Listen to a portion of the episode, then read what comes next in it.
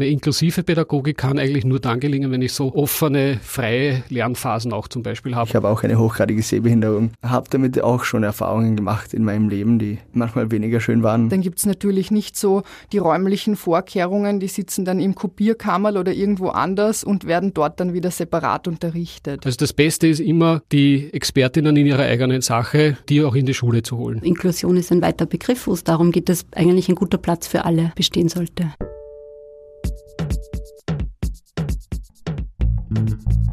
Richtig und falsch. Der Podcast über politische Bildung. Von Zentrum Polis, Demokratie 21 und der Arbeiterkammer Wien. Hallo und herzlich willkommen zu dieser Folge von Richtig und Falsch, dem Podcast über politische Bildung. Mein Name ist Ambra Schuster, ich bin Journalistin und wenn ich berichte, dann möchte ich, dass so viele Menschen wie möglich so viel wie möglich mitnehmen können. Ich stelle mir dann oft so Fragen wie, verstehen da alle, was ich meine?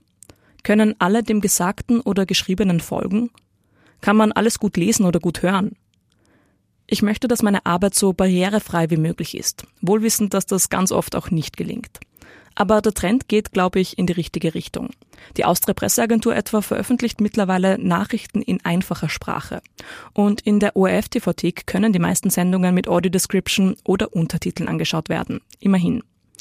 Das große Stichwort hier ist Inklusion. Wenn ich jetzt aber an meine Schulzeit zurückdenke, dann war inklusiver Unterricht kein großes Thema. Ich erinnere mich, in der Parallelklasse hat es mal einen Burschen mit Gehbehinderung gegeben. Seine Klasse ist deshalb vom ersten Stock ins Erdgeschoss übersiedelt. Das war dann aber auch schon wieder der einzige Berührungspunkt mit einem Menschen mit Behinderung. Was eine Integrationsklasse ist und dass es sowas überhaupt gibt, wusste ich damals noch nicht. In einer ganz anderen Lebensrealität ist der Benjamin Hofer aufgewachsen. Er ist heute Trainer und Bildungsassistent im Louis-Brey-Haus beim Landesblindenverband für Wien, Niederösterreich und das Burgenland. Im Gespräch hat er mir von seiner Schulzeit mit Sehbehinderung erzählt. Aber aufgrund ähm, der Sehbehinderung treten dann insofern Schwierigkeiten auf, dass man zum Beispiel natürlich nicht gleich weiß, wer jetzt mit einem in der Gruppe ist wenn man jetzt ähm, neu mit einer Gruppe zusammen ist. Das ist dann nochmal viel wichtiger, die Namen häufiger zu wiederholen, häufiger zu hören.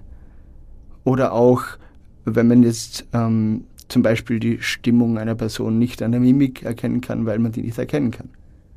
Das kann Schwierigkeiten in der Kommunikation auslösen. Wenn das Miteinanderreden alleine schon komplizierter ist, dann kann man sich vorstellen, wie ungewohnt inklusiver Unterricht für alle Beteiligten sein kann. So wird in der Praxis dann oft doch lieber ein Weg mit geringerem Widerstand gewählt, wie mir Johanna Dorfner erzählt. Sie arbeitet in der Beratungsstelle für vorschulische und schulische Integration beim Verein Integration Wien. Die Alltagspraxisbeispiele, die ich von vielen Eltern kenne, ist, dass da schon eine sehr starke Separation stattfindet, dass dann sehr oft für gewisse Stunden die Sonderschulpädagogin ihre Kinder, die dann oft auch äh, diesen Stempel die Integrationskinder haben, also so sagen auch die anderen Kinder, so äh, sprechen oft die Kinder mit dem ähm, sonderpädagogischen Förderbedarf später von sich selbst, ich bin ein Integra Integrationskind, dass die die dann stundenweise rausnehmen. Dann gibt's natürlich nicht so die räumlichen Vorkehrungen, die sitzen dann im Kopierkammer oder irgendwo anders und werden dort dann wieder separat unterrichtet. Und das ist, was es nicht sein sollte, was jetzt nicht die Gleichberechtigung gleichberechtigte Teilhabe an Bildung ausmacht. Dabei ist in Österreich schon seit 2008 die Behindertenrechtskonvention in Kraft. Darin steht etwa, dass kein Mensch wegen einer Behinderung benachteiligt werden darf. Alle Menschen haben ein Recht auf Teilhabe und zwar an allen Lebensbereichen, also auch Bildung. Österreich wäre eigentlich dazu verpflichtet, ein inklusives Bildungssystem in jeder Hinsicht zu schaffen. Aber was wären denn überhaupt gute Rahmenbedingungen für einen inklusiven Unterricht? Welchen Handlungsspielraum haben Lehrkräfte da? Und kann das Nachdenken über Inklusion für politische Bildung genutzt werden? Genau diesen Fragen will ich in dieser Folge nachgehen. Bevor wir in die Praxis gehen, bleiben wir noch kurz in der Theorie. Was bedeutet eigentlich inklusive Pädagogik? Das habe ich Rainer Grubig gefragt. Er ist Professor für inklusive Pädagogik an der Pädagogischen Hochschule Wien. Inklusive Pädagogik versucht, eine humane, soziale und demokratische Gesellschaft abzubilden oder die auch diese Werte auch den Kindern und Jugendlichen zu vermitteln. Und es geht eben darum, dass man in der Klasse auf die Bedürfnisse, auf die Bedarfe aller Kinder eingeht. Jetzt, sei, es, sei es jetzt von ihrem Alter, von der Entwicklungsstand, sei es von ihren Fähigkeiten psychischer oder physischer Art oder sei es äh, im kulturellen Bereich, also dass diese Vielfalt, diese Verschiedenheit in der Klasse pädagogisch, dass man der pädagogisch begegnet. Wie kann ich Lerninhalte so aufbereiten, dass eben alle Kinder in meiner Klasse, egal auf welchem Entwicklungsstand sie sind, mit dem Lerninhalt arbeiten können. Inklusion geht uns also alle an. Es geht nicht nur um Schülerinnen und Schüler mit Behinderung, es geht auch um sprachliche Barrieren oder um unterschiedliche Lerntypen. Johanna Dorfner vom Verein Integration Wien sagt dazu, da muss man sich eben die Begrifflichkeiten Integration und Inklusion anschauen. Also im Grunde laut UN-Konvention geht es eigentlich um die Umsetzung von einem inklusiven Bildungssystem dass die Rahmenbedingungen derart gestaltet werden, dass äh, jedes Kind, jeder Mensch mit den individuellen Merkmalen und Voraussetzungen gleichberechtigt teilhaben kann. Der hier zitierten UN-Konvention hat Österreich 2008, wie vorhin schon erwähnt, ja zugestimmt. Aber gut 14 Jahre später hinken wir bei der Umsetzung noch immer hinterher.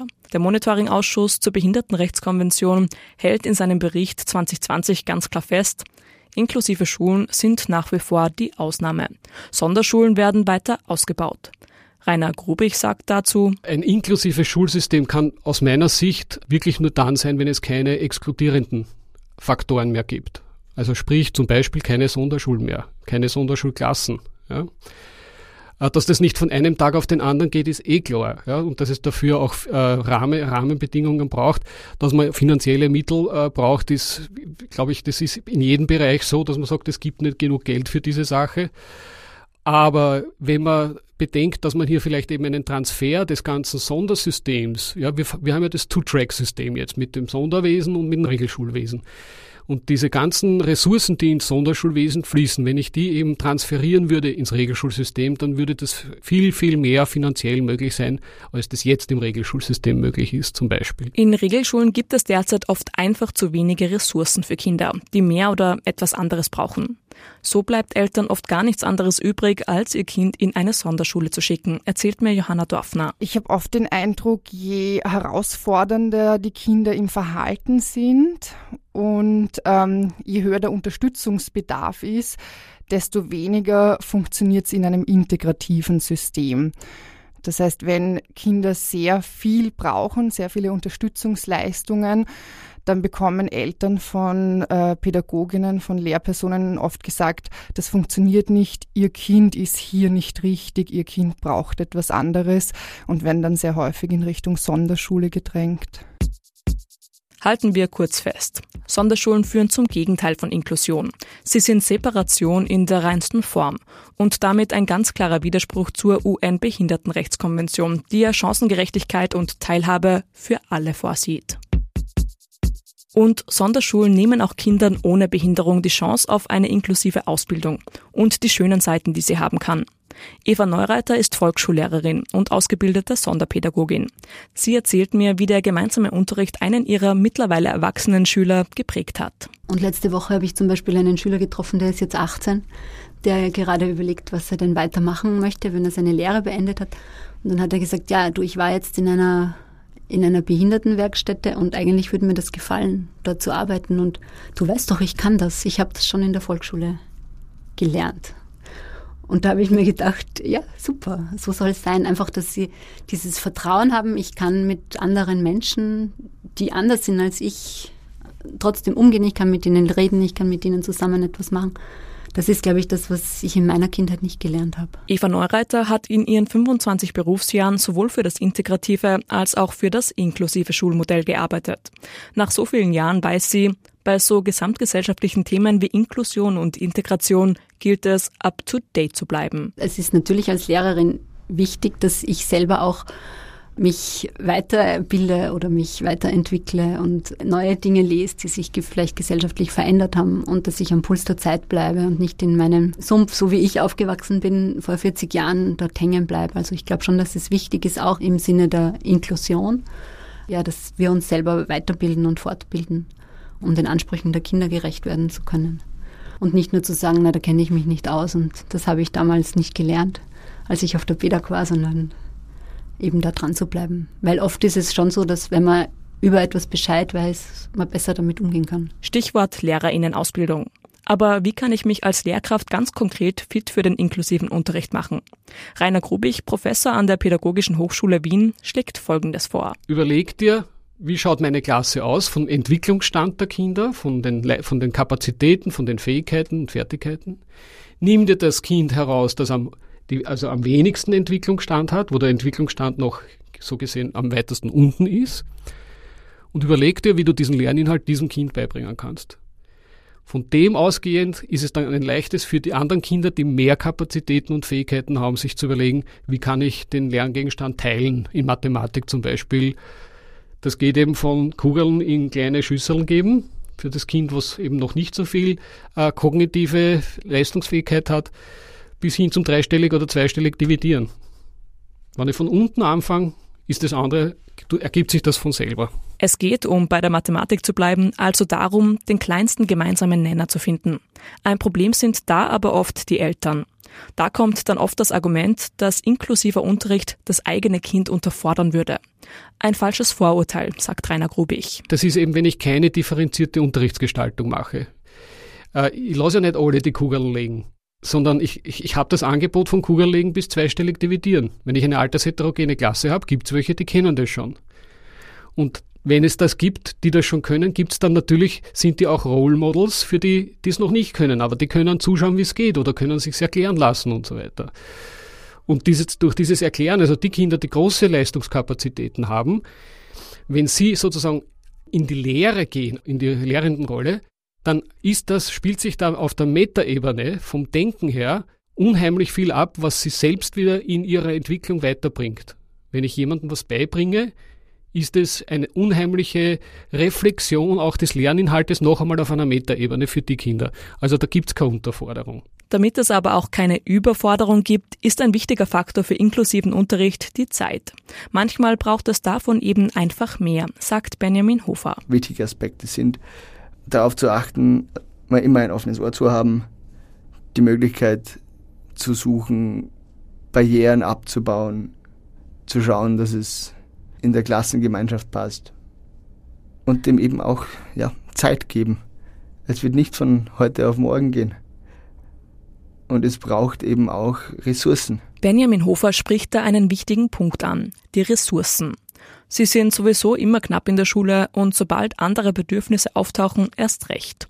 Eva Neureiter sagt dazu, also ein so ein wichtiger Punkt, damit die Rahmenbedingungen stimmen, ist einfach, dass es ausreichend Personal geben muss. Und das müssen jetzt nicht Lehrerinnen sein, es geht einfach um, um pädagogisches Personal.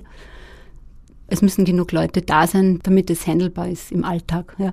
Und das kann man auch nicht am Schreibtisch irgendwie festsetzen mit so und so viel Kinder und so und so viel Lehrerinnen oder wir haben zum Beispiel auch Freizeitpädagoginnen, die auch am Vormittag stundenweise kommen. Das kann man nicht am Schreibtisch konzipieren, sondern das muss eigentlich vor Ort am Schulstandort entschieden werden können. Und natürlich spielt auch die Schülerinnenzahl eine wichtige Rolle, wenn es um Ressourcen geht. Johanna Dorfner von der Beratungsstelle für vorschulische und schulische Integration sieht hier einen Systemfehler. Ich glaube, dass generell die Klassen äh, zu stark besetzt sind, also dass eine Lehrerin dieser Anzahl von Schülerinnen nicht gerecht werden kann. Das hat man auch deutlich zu Zeiten von Corona gesehen, wie es diese Klassenteilungen gegeben hat und wie auf einmal Pädagoginnen gesagt haben, Ma, sie haben so super arbeiten können mit kleinen Gruppen mit zwölf Kindern. Und ich glaube, da findet oft einfach eine Überforderung statt, selbst wenn da sehr viel Engagement da ist von Pädagoginnen und auch äh, diese Haltung, diese inklusive Grundhaltung vorhanden ist, ähm, dass trotzdem auch noch äh, die Rahmenbedingungen und die Ressourcen passen müssen. Fassen wir zusammen. Für inklusive Bildung braucht es Geduld, Zeit und ausreichend Personal an den Schulen. Der Weg mit geringerem Widerstand, nämlich Kinder und Jugendliche mit Behinderung wortwörtlich in das Sonderschulsystem abzusondern, ist nicht mehr zeitgemäß. Aber was ist dann zeitgemäß? Wie kann Schule, wie kann Unterricht letztendlich inklusiver werden? Wenn es nach Rainer Grubich geht, wäre ein erster Schritt zum Beispiel, das Notensystem abzuschaffen.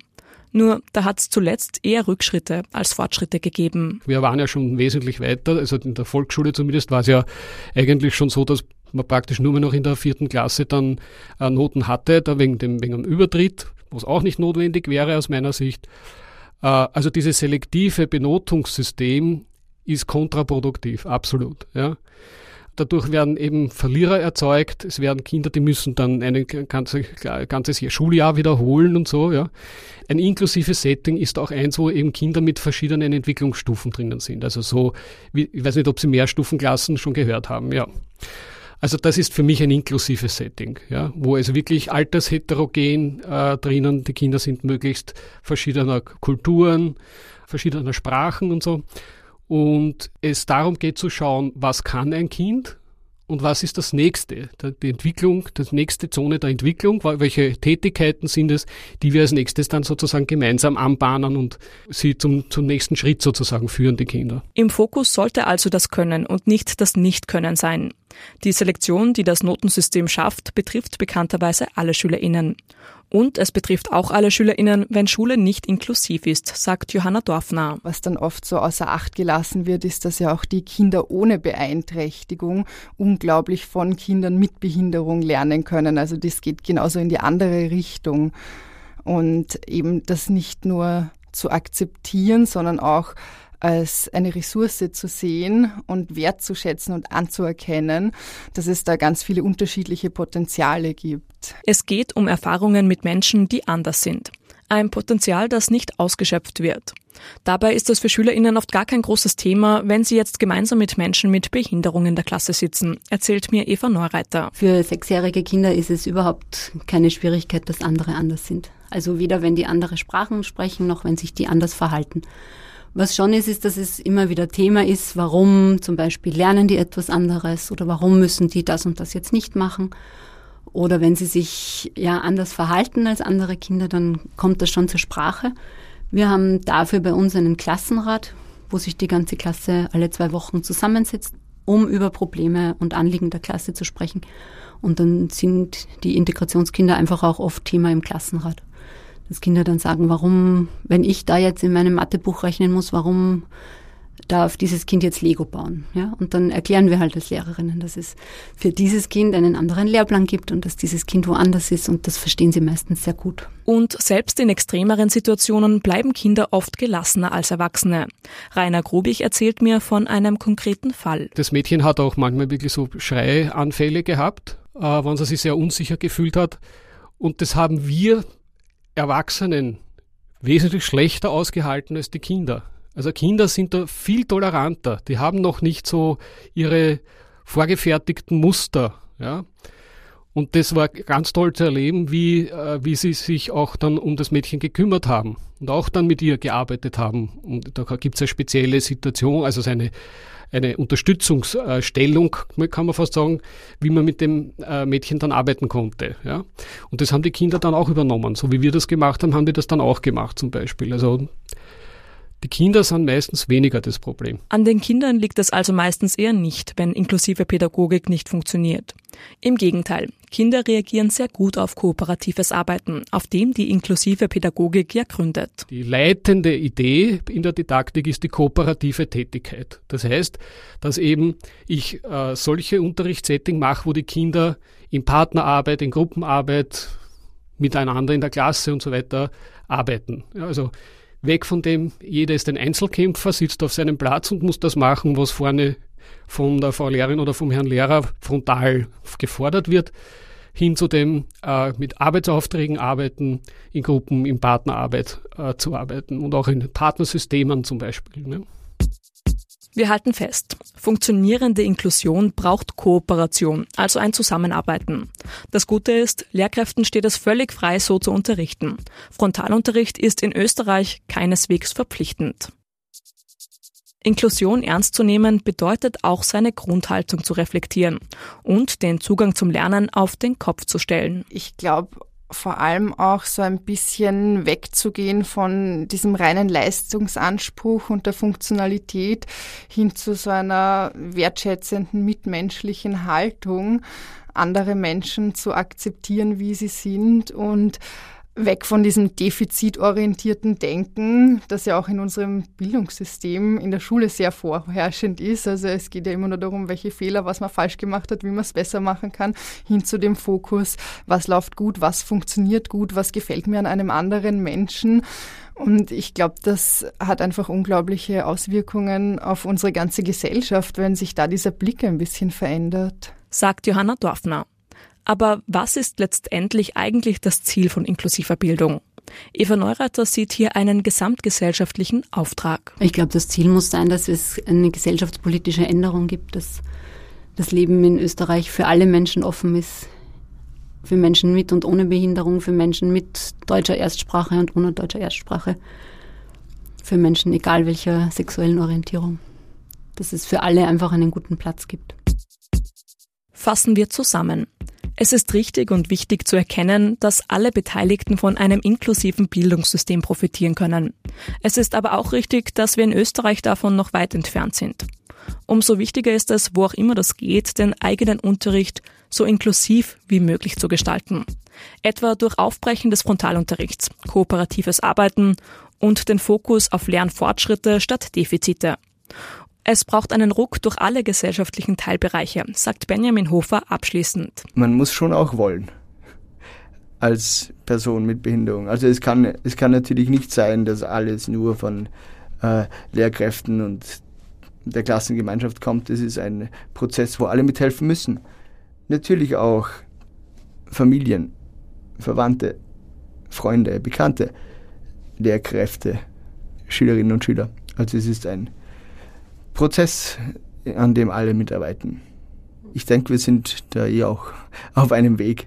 Und das Schöne ist ja, dass wir alle daran mitarbeiten können. Das war's mit dieser Folge von Richtig und Falsch. Redaktion Patricia Klatschik, Nina Schnieder, Karl Schönswetter und Ambras Schuster. Auch die nächsten Folgen bauen auf Erlebnissen und Fragestellungen von Lehrerinnen und Lehrern auf. Erzählt mir von euren Erfahrungen und Befürchtungen, wenn es um politische Bildung in eurem Unterricht geht. Schreibt mir eure Anregungen und Feedback an podcast.politik-lernen.at. Wenn euch das Format gefallen hat, empfehlt den Podcast gerne weiter. Wer mehr mit politischer Bildung arbeiten möchte, findet weitere Angebote beim Zentrum Polis und der Arbeiterkammer Wien. Alle Infos dazu sind in den Show Notes. Mein Name ist Ambra Schuster. Ich bedanke mich fürs Zuhören und freue mich, wenn ihr nächstes Mal wieder mit dabei seid.